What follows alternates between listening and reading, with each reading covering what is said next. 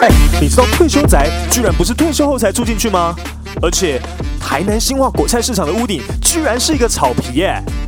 越狱风云里面，你应该是进去了，真的就逃不出来喽。这些最有趣的建筑知识，全部都在欢乐 Building。哪有这样讲建筑？就让 Jeff 哥还有丽如姐用最奇葩又超专业的方式，通通告诉你。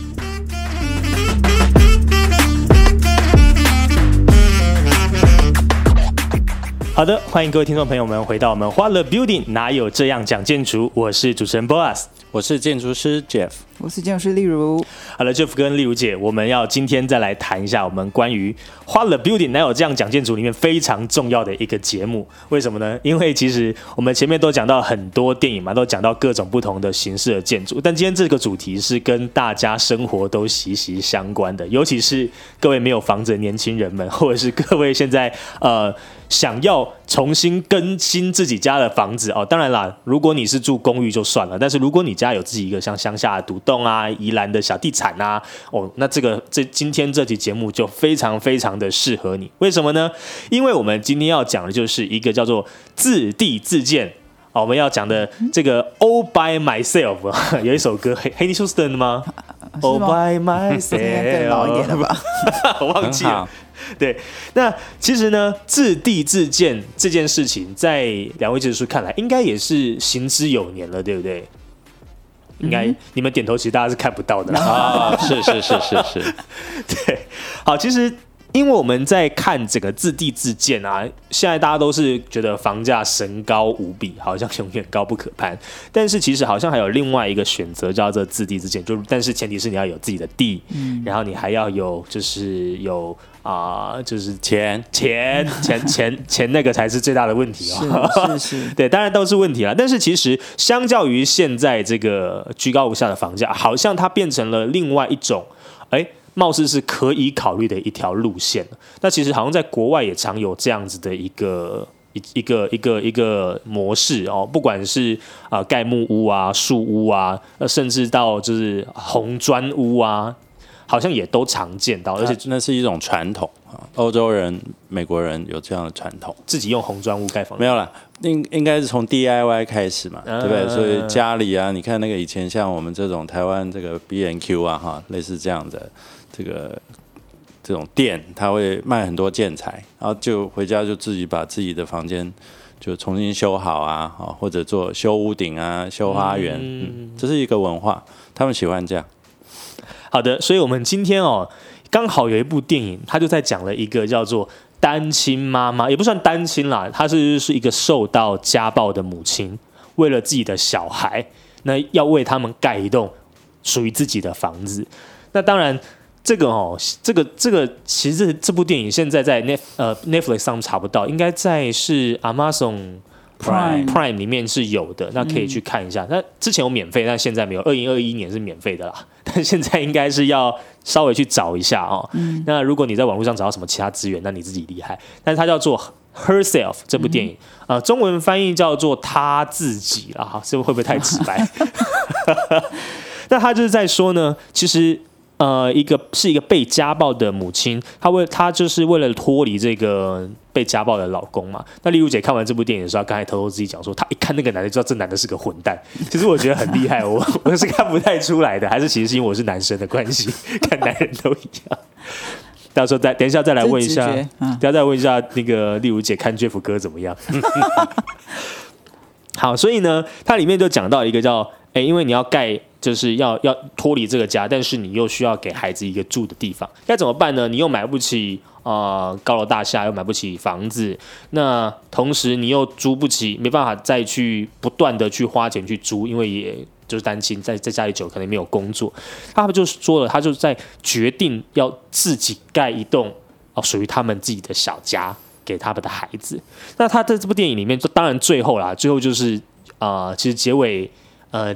就是遗憾的美好，就是又遗憾又美好。那呃，大家如果没看过的话，我就先不剧透啊。反正最后面他们确实曾经把这个房，为什么讲曾经？他们确实把这个房子盖起来了。好，对，这样讲没错，确实把这个房子盖起来了。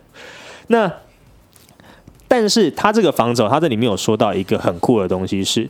呃，他这个自地自建的房子，他们去找了一个设计师提供的设计图，他每次在他们里面网站搜寻嘛，然后设计出了一个叫做有个设计师提供了一个免费的建筑的设计图，号称只需要三万五千欧元，大约折合新台币大概就是一百万左右上下这样子，就可以盖出自己的一栋房子。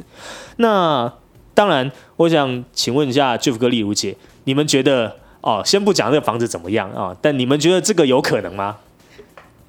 嗯，假设在不用不考虑那个地品，就是地已经有了的土地的价钱不考虑的状况下，这件事有可能达成吗？还是在台湾三万五千欧太少了？没有钱是一个问题哦，但是你问的第一另外一个问题是有没有可能自己盖起来，或者自己不需要建筑师哈？呃，这个我想在很多地方会有这样子的理想啊。那有一部分就是这种第三世界啊，比如说、呃比较穷困的，比如说这个联合国他想要到这个资助一些比较落后国家，嗯，那他的资源非常匮乏，所以他有可能用一个很简单的构筑的形式，但是他就是设计好了，然后把所有的这些建材就呃制度化的生产，嗯，好，比如说它就是一定规模的设计图，啊，比如说一定不大啦，那个一定不是豪宅，哈，就是一个比如说十平哈、十五平、十二平，然后他就把这些柱梁都先帮你把尺寸都做好，那你可以很容易的组装。这个以前是在在讲比较像是组合屋，对对，对，这个就是在那种像九二一那个时候，如果是小林村啊对啊，这些会，做很多哈。不那过刚刚讲的应该不是这个，对，但是第二对，所以我在讲一种 type 是这样，另外一个像日本人，我理的理解，他们其实也有朝这种模式，他其实是在卖一组的这个有点模组化的感觉。对对对是是嗯对，那那种东西就没有个性啦，那种就是他就是设计好。呃，如果以后有人想要成立这样的公司，当然他也可以做几种模型哈，然后几种组合啦，那让你可以挑啊。但是这一种都不是呃真的所谓自地自建有自己的。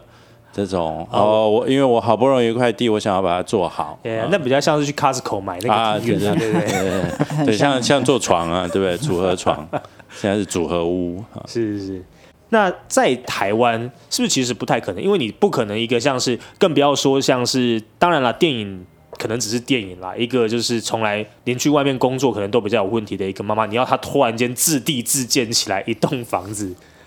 嗯，我哎觉得好像自地自建的观念，呃，可能要稍微清楚的定义一下。嗯这个自地自建应该是说，呃，这个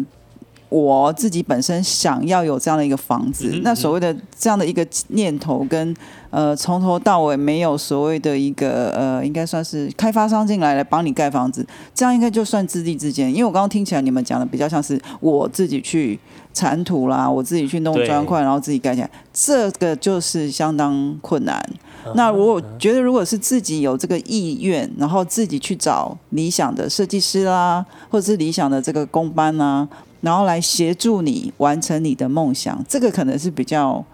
呃合理的自己嗯嗯嗯自立自建的这个概念。但是我讲另外一个极端啊，另外一个极端有两种，有有有两种我理解的哈。其实在美国也有卖那种有一本书，我忘了是书，我以前在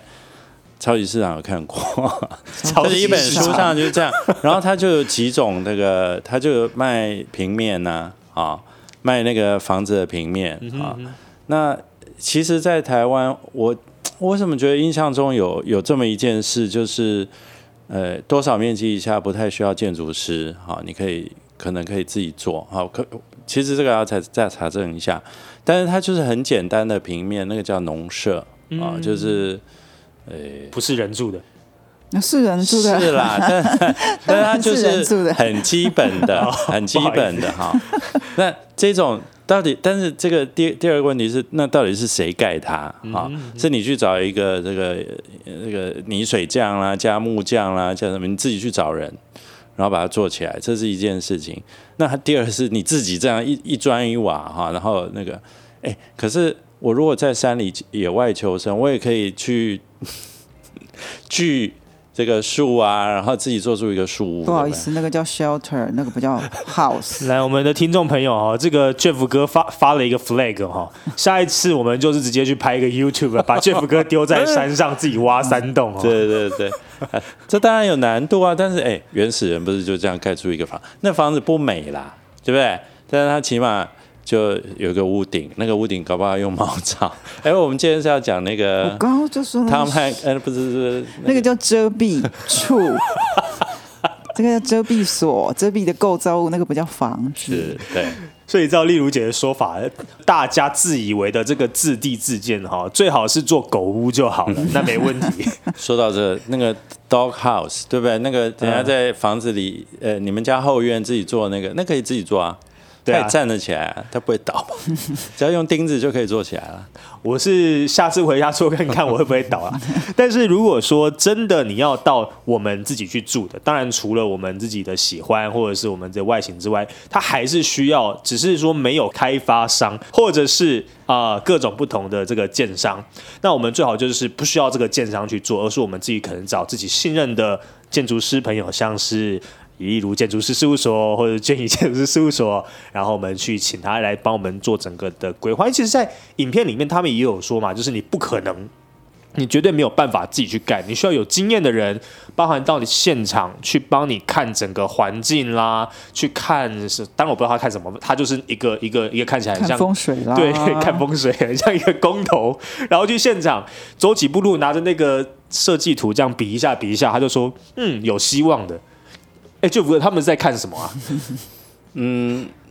等一下，我应该要再插播一下。其实这个能不能自己盖，很大一个关键就是，呃，我们生在一个法治的国家，对这个建筑是被规范的，哈。嗯，那你如果自己盖倒了怎么办？要怪谁？哈，对啊。那政府有责任照顾你，所以都要有执照。那有执照这件事情，就需要建筑师帮你申请，你没有办法。啊，用一个个人的方式去申请，那个就是最基本的。我们谈了很多集，不管是防震啊，好这个安全啊、消防啊这些都，还有卫生，对不对？这个污水啊，哎，你自己做，你知不知道排去哪里？不要就在隔壁旁边挖一个洞，啊，所以这些就是基本的，这个是政府要照顾，要确保你是安全。所以在台湾很难是这样。嗯，那我不知道别的国家，其实就是我觉得呃。想要自己自建的朋友们，应该要寻求专业的协助。是哦，就是你要呃，把你这个梦想的家园呃给实现，一定是有这些专业人的协助，当就是当你的呃靠山，把你这个真正的房子给按照你想要的方式，哦，或是你喜欢的方式把它呈现。那你呃自己本身呃专业知识不足的部分，有这些专业者来协助。就可以更贴近你需要的，或是你想要的空间。是对，尤其是各位哈，我们这个连 IKEA 的柜子有些时候都会装反的，千万不要自己，千万不要自己异想天开去，对不对？好，所以 Jeff 哥，我们再回到刚刚电影里面，他到底是在看些什么东西呢？为什么他拿着这个设计图走一走？当然啦，可能是电影啦，但他就走一走之后，好像就跟你讲说，嗯，我觉得好像还是有希望的。像这个通常他们通常是你们去到现场场刊自地之间，像 Jeff 跟李武杰其实也做过很多自地之间的独栋的这些建筑嘛。那通常你们去到现场，你们通常都在看些什么呢？嗯，其实看现场，呃，其实自地之间从土地这件事情开始就就开始要进入到一个稍微比较专业的部分，比如说，呃，我我现在讲好了，一般的业主去看这个地。他会先看这个大环境，他喜不喜欢？是靠山呢，靠海呢？那有没有很嘈杂的环境呢？或者是很安静？那旁边是不是会有农田呐？好，或是所以业主本身去看基地的时候，是去看整个大环境，他喜不喜欢？是对。那当他喜欢的时候，他就可以落地来看，说好这个基地那有什么什么有没有什么问题呢？那这时候请建筑师去看好，或者是说比较专业的人去看的时候，第一步会先看说。这个土地周边有没有什么阻碍？有没有什么缺点？缺点是什么？我们呃，如果是以专业的这个流程来做的时候，我们会先去勘察这个地形，这个地形适不适合盖房子。地形指的是像是比如说是不是有很土地啦很夸张的斜斜度斜度啦，看是不是山坡地啦，或者是说这边的土壤是不是那种烂泥巴啦，啊，容易异化的土壤。对对对对，或者是说跟旁边的这个土地的关系，如果你你如果说靠河很近，或是说即使是靠河有一段距离，但是这个这个波还是一个往某个方向会倾斜的，好、或者是它看起来是侵蚀，容易受到侵蚀的。嗯，比较不容易长久稳定的这个土地，那我们就建议说这个不适合。那当然，这个只是先用肉眼看，我们主要呃正常的基地在做的时候，我们会做这个地质钻探，好，确保这个地下还有几公尺的这个土壤都是安全稳定的，那我们才会说哦，那这个应该是可以在这个地方盖个房子。除了这个土地的状况之外，嗯像我个人会，呃，也会很关心，比如说我的方位啦，哈，嗯我那个方位不是风水方位啊，好，不过你如果想要加风水的这个元素进去，我也不反对有，这个服务吗？这需要有点这个协助。需要另外收费。对那但是有一个其实是很重要的是说，诶，你这个东西南北哪一个朝向是朝东日出的方向，哪一个方向是朝西日落的方向，哪一个方向是朝南？南就是比较呃整天大概都有阳光可以进来，北边就是没有直射的照明。那这些方位会影响你想要配置的这些空间，好，看是这个起居室啊，还是呃浴室啊，好，或者厨房、餐厅，你你喜欢的是看到日出还是看到日落，还是你都不想要看到太阳？好，那这个方位就会影响这个房子的这个坐向啊。嗯，那这这是对于住在里面的人很很重要嘛？是是，比如说你想做个桑拿，你可能就要西晒这样。哦，可 能比较方便。对啊，那以台湾的那个这个气候状况，如果你在北部宜兰，哈、那跟你在嘉义云林又不太一样，因为那个气候的温度啊、干湿度都不同，所以这个坐向我觉得很重要啊。再来，稍微这个这个对生活有一点想象的人，可能就对于景观哈。比如说，你看出去是大马路，看出去是学校，好是公园，还是看到人家的这个后院的这个晾衣服的厨房，还是什么哈？看到人家浴室，对对对，那这个就看你的癖好。那但是这个方向到底左右左右是什么，前后是什么，大概也是一个需要被考虑的。嗯，我没有说自立自建一定要在这个山里面、海边呐、啊，都市里一定还是有这样的状况。你看日本人的这个城市里的这些小房子，也都是每一个小小窄窄，也很可爱，三层楼哈，独栋。那这种这种状况，又跟我们在郊区的考量又不太一样。嗯，可是我觉得好像台湾郊区比较有机会啦，是，因为大都市毕竟这个地价太贵了，所以呃，想要满足这样子独地呃独立一块土地，然后自立自建，应该还是在比较这个非大都市的区域，我觉得比较容易实现。对，嗯 Yes or no？就是 就是，比如说，哎，你说你彰化人是吧？我台中人，台中啊，对不起，台中 台中跟到彰化很接近。你要引你不要一直你这样会引战哦，你确定吗？那我要讲彰化哈。那因为你讲彰化，彰化呃或者某一些小镇上，总是有这种就就是一个很小的房子啊。那当然，大家的选择比较多的人是想说，哦，如果我们可以跟隔壁邻居一起改建做一个大房子，嗯当然条件可能你就会变成公寓型的，或者是华夏，对不对？大楼型。但也搞不好有些人就想说，啊，我其实只要住个三层楼啊，我们家这个只剩下我们家三个三口人，对不对？嗯我不需要去跟人家分那个，那我就想想用一个小小的房子盖起来，对，也也许那天会来了。不会互相干扰啊。其实我觉得自立自建大概也有一个很大的原因，可能这几年因为疫情的关系，很多人也开始搬到郊外去，然后不想跟太多的人住在同一个区域或是同一栋大楼里面。这个其实是呃近几年来比较多人讨论，而且最近有很多这种。呃，楼上楼下啦，互相噪音干扰啦、嗯打扰的这种状况出现，所以很多人都说，后天就不会有这个问题了。自己的一栋房子就是自己管自己，嗯，哦，自己炒自己这样。难怪现在台湾的越高楼层越贵嘛，因为没有这个没有楼上会吵你嘛，对不对？这是居住环境的优势。是是是。好，那现在我们休息一下，先听一段建筑冷知识，稍后再继续回到我们的欢乐 Building 讨论自地自建喽。一天一个小知识，累积属于你的建筑冷知识。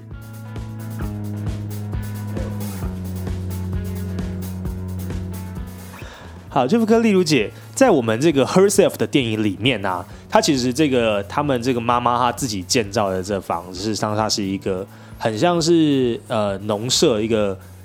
基本上是全木头的建筑哦。那我看他们好像美美美国、英国甚至美加地区、欧洲地区，他们这种木构建筑其实比较多。那为什么在台湾其实就看不太到呢？好像比较少，对不对？呃，因为台湾的气候其实是我们是处于这个亚热带区域哦，接近热带。那呃。我们这边的其实的木材，可能要到山上的这种木材的类型才会比较适合盖房子。那因为热的关系，虫也是多，哦，那所以呃，就比较嗯，应该说用木构造来盖房子，可能成本会比较高。前面这个材料的准备，另外一个就是台湾的建筑法规，其实对于木构造的这个建筑，在呃这个防火啦，或是强度啦，这个上面的这个呃规范。还没有真的很完备，嗯，所以就就会造成呃，大家用这个木构造来这个盖房子的这个限制比较多，所以才会造成说现在的这个整个木造的房子其实是的量是比较少的。嗯，那像是这样子，是不是跟我们在欧洲啊，他们的木构造的房子跟地地质会有关系吗？嗯。跟地质其实呃，要说技术上有关系是有关系，但是其实没有呃这么大的差异。那因为他们其实呃，国外在发展木造的这个历史蛮久了，嗯，呃，那当然的确是跟气候有关系啦。哦，就是说，比如说在可能在中国，你从南到北，你也看到房子形式的这个呃用的这个材料的不同，所以呃，我们呃，其实，在业界其实这几年也都在蛮强力在推木造哦。因为木造建筑其实是属于比较碳排放比较低的这个材料，嗯，然后它也是比较嗯接近自然的，所以我们其实住喜欢住在看到有木头的这个房子，对，好，就是还甚至会可以闻到这个 hinoki 块木的香味，那最好，哦，那很高级的房子。那呃，所以大家其实在这个永续建筑的概念之下，也都在推类似木造的建筑。那希望这个呃台湾的这些建筑法规呢。能逐步跟上，那我们就有可以有更多的机会，呃，用木头来盖房子。还有一件事情就是木构哈，它在结构上还是有一点点局限哈。你看早期日本人来台湾的时候，那个时候大概木构很多，但是大概都一层楼哈。那国外呃一二层楼也常见，三楼的其实也也是多了哈。那可是到四楼以上，其实就越来越少。那这个事情是现在日本人他们这个集成材哈，用压的这种也可以盖到四五层楼啊。我我记得有几个案例已经超过比较高，但是那个成本上，呃，当然它就会开始出现那个到底是是不是符合效益，或者是呃。耐震的这些问题，那台湾为什么很少很大一个部分？我们的这个都市的密集度很高，嗯，所以我们大概你看那么早期我们就开始做四五层个的公寓哈，那那个时候就已经错过了那个呃，当时的技术木构也没办法做那么高，这个可以做高也是这几年的时间哈，所以呃，对于我们这样子的地震带，然后人那个城市的密密度这么高哈。它是有局限，可是如果你真的想要在这个苗栗宜兰盖一个一层楼的那那种木构，我觉得是可行啊。就是除了我们刚刚讲的法规之外，哈，那这些防火性能这些只要符合规范啊，是有机会。不过我相信它，因为它太不常见，所以成本上还是会比较高。好的，这就是为什么我们现在台湾基本上木构造的这个物质是比较罕见的的。原因哦，那所以其实，在法在一个建筑上面，不只是建筑师的知识哦，联动到社这个整个社会的政治啦、经济啦，跟所有的环境，包含了就是生态环境跟社会环境哦，跟经济环境都会产生极大的影响。嗯，那这就是我们今天的冷知识，希望你会喜欢。那我们继续回到我们的自地自建的建筑设计里面喽。好的，Jeff 哥，例如姐哦，如果我们真的有一天有兴趣啊，或者是有这个能力，我们真的想要做一个自地自建，我们第一个步骤是什么？呃，我觉得第一个步骤，呃，应该是说，其实我们呃跟许多的业主了解，那我觉得或许可以在这边跟大家说明一下，就是说为什么呃我们要找专业的专业者来协助哦。呃，所谓的自立自建，一定是你自己想要有自己的房子。对。那呃，我觉得在这个地方还有一个很大重点，就是说你呃自己可能可以先把自己想要的这个房子想象跟你的希望的这件事情，用不管是呃文字、照片或者是空间的描述，把它记录下来。那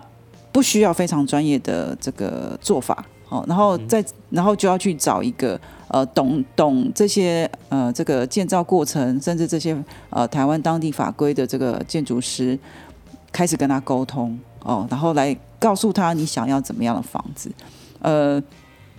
其实我呃，我我我不知道大家电呃，就是大家第四台是不是一样哦？那其实英国有一个呃节目叫做 Grand Design，那其实他他介绍很多很好的房子，我们常常看哦，就是这些就几乎就是全部都是自地之间的住的地主。好，那这些地主其实很多人呢，都是比如说，呃，有某些契机，他可能家里的旁边有一块地，或者是说他们一生中就是在寻找一个很特别的基地，可以跟很多的树啦，好，或者是就在森林里啦，或者在河边，甚至就在悬崖边，他们都是有了自己的想象，然后才去寻找那块基地。好，那有了这个契机之后，你常常会以为说，哦，他这真的是自己盖起来？不是，不是，他他找到这个他梦想中的这个基地之后。他就开始把他想象要希望有的这些房子的机能，甚至是视野，其实最重要都是视野，还有整个大环境，然后跟建筑师沟通。那建筑师在这个角色里面，其实他就是一个专业的协助者，来协助他实现这个梦想。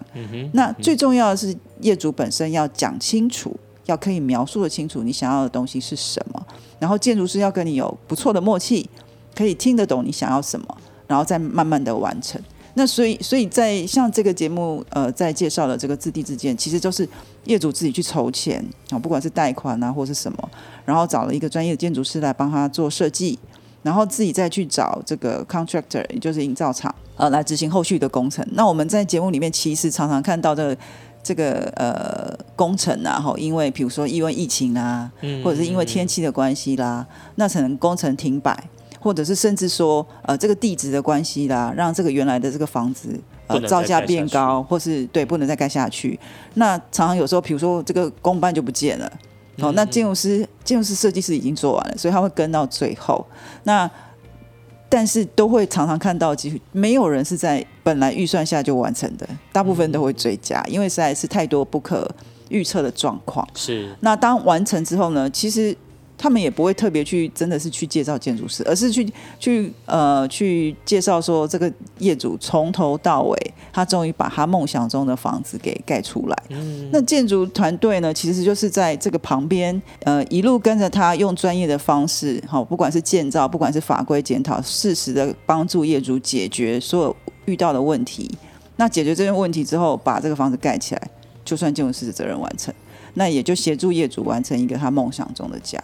这个大概是一个比较自地自建的一个想法，所以其实业主本身呃可以有一个强烈的意图是我要怎么样的房子，而不是说呃就是建筑师哎你你就帮我画就好了，哎哎建筑师可能不太知道你喜欢什么，我们可以针对你的需求去塑造你想要的空间，但是我们没有办法猜到你心里要什么。啊，或者是可能会收比较高的费用，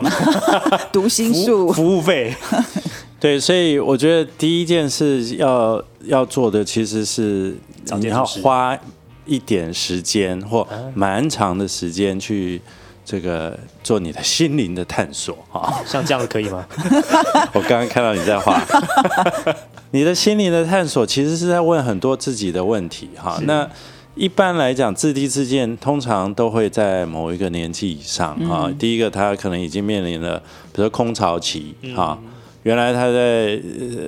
三十岁到五十几岁、六十岁的时间都在养儿育女，或者是呃怕在、忙工作，在怕病。那后来他觉得，哎，我还有三十年的时间，我想要过什么生活？嗯嗯。但其实日本我也看过这种年轻家庭，他想要盖一个自己的房子，在。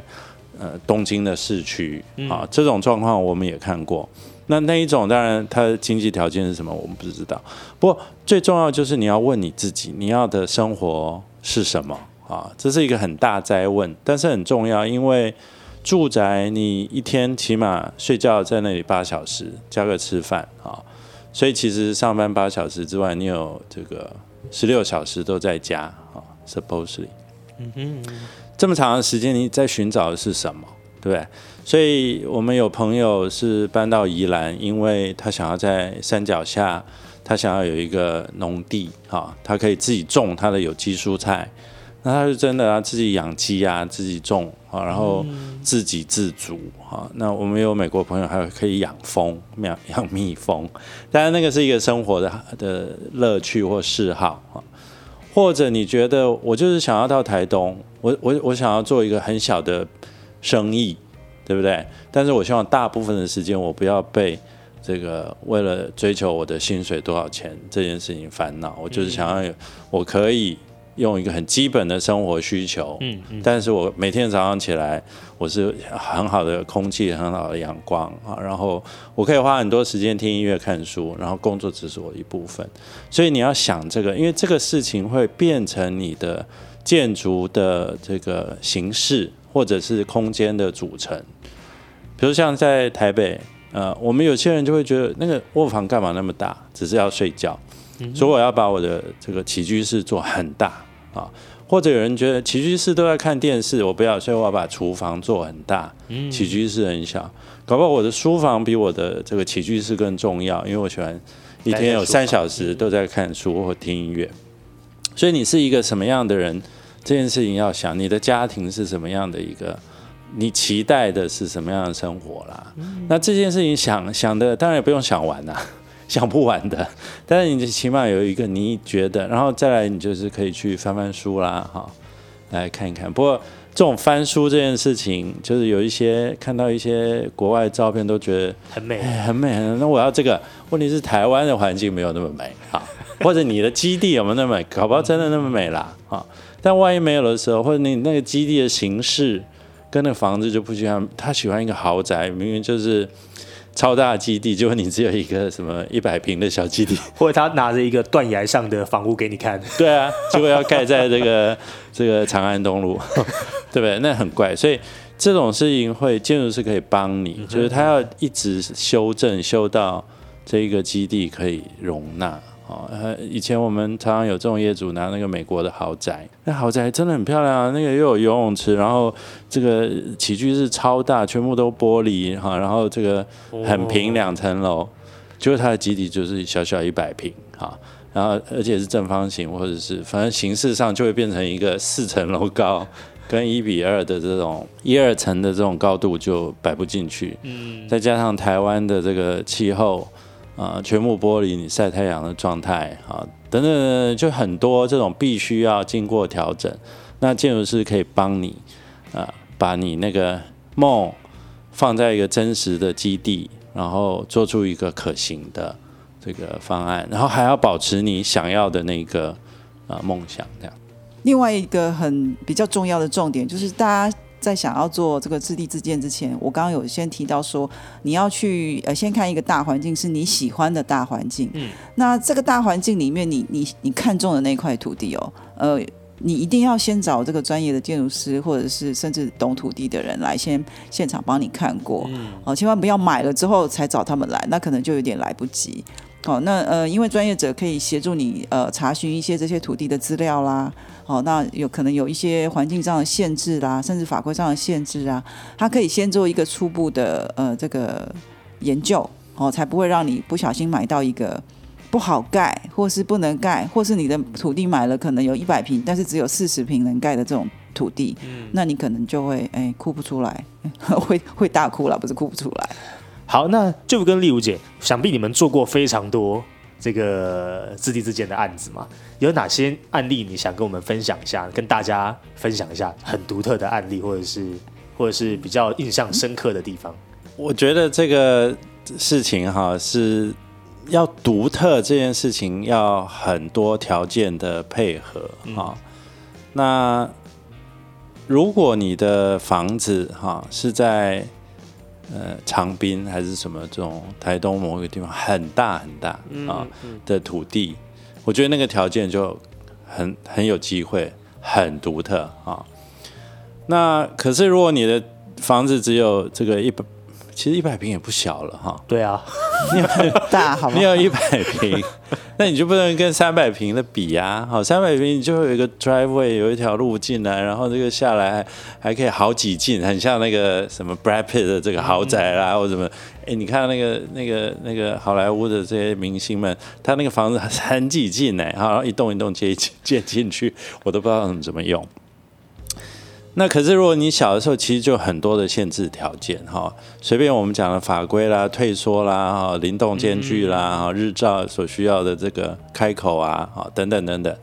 其实它就开始慢慢限缩你的可能性。所以，我我们刚刚把事情讲的会会不会有朋友这个误解说，哇，那我就可以做一个什么太空梭啊，或什么一个很特别的房子？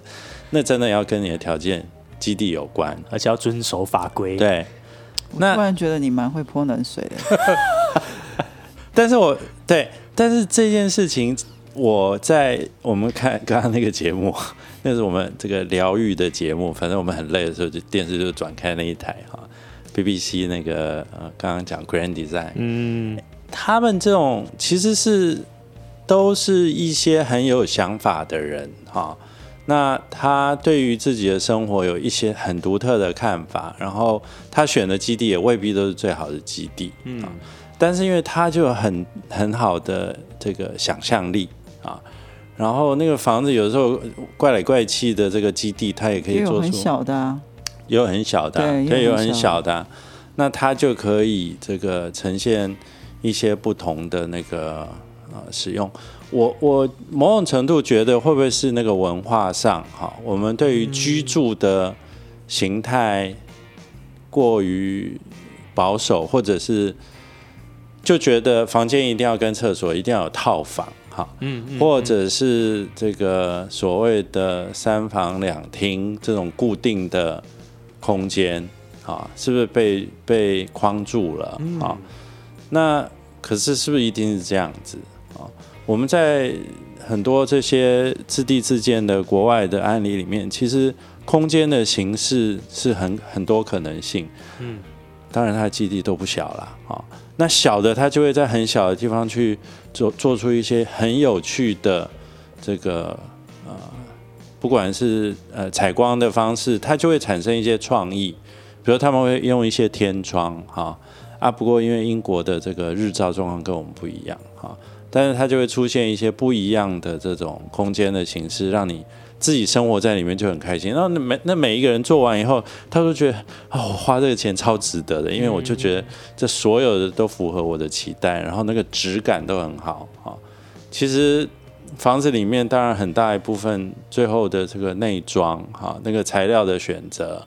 也会让你对这个房子的温暖的程度，哈，像家的感觉，跟像办公室就很不一样嘛，哈，像厂房。所以，如何让你的室内、室外，甚至是这个户外的这个空间，哈，可以因为你有一个小花园，那里面你可以做一些什么啊，在户外休息、看书的这种空间，觉得很疗愈，那都很值得。其实是真的可以考虑是这样，就是说，但是成本上是不是其实差不太多呢？跟直接买房子，还是其实还是差蛮多的，应该是差不太多，对不对？我想应该